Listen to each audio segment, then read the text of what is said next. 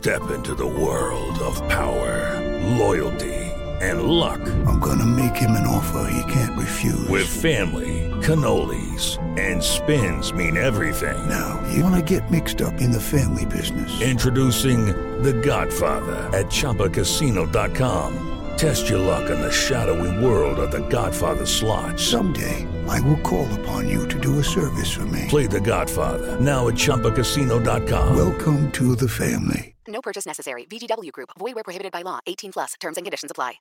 Siete en punto, panorama informativo 88.9, información que sirve.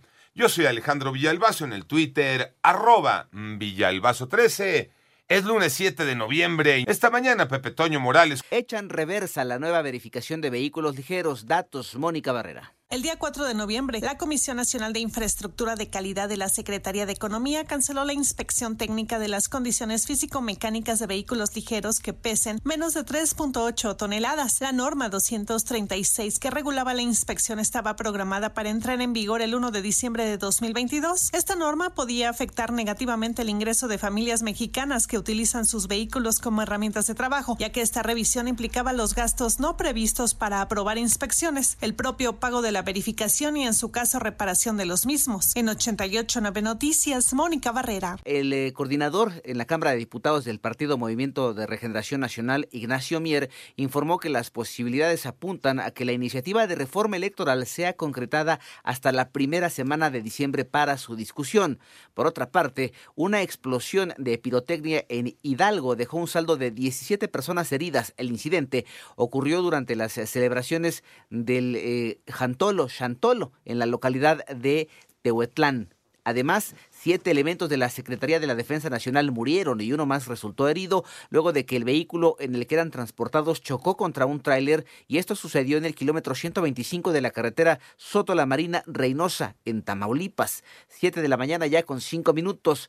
El presidente de México presume avances en el tren Maya. René Ponce. A través de sus redes sociales, el presidente de la República aseguró que el tren Maya avanza en su construcción y un ejemplo es que de Mérida a Campeche hay 184 kilómetros y hasta el momento se han tendido 37 kilómetros de vía, es decir, alrededor del 20% del tramo total. Junto a un video en el que se observa el sobrevuelo de un helicóptero por el tramo en construcción mencionado, el jefe del Ejecutivo escribió, se han tendido 37 kilómetros de vía, o sea, el 20%. Parece poco, pero no son tacos de cochinita pibil ni pan de cazón. El tren Maya va. Durante el fin de semana, el presidente de México realizó una gira de supervisión para constatar los avances en la construcción del tren Maya en Yucatán, Campeche y Quintana Roo. Para 889 Noticias, René Ponce Hernández. Este domingo, el Papa Francisco dijo que los Estados miembros de la Unión Europea deben compartir la responsabilidad de acoger a los inmigrantes y no solo dejarlos en manos de los países a los que llegan.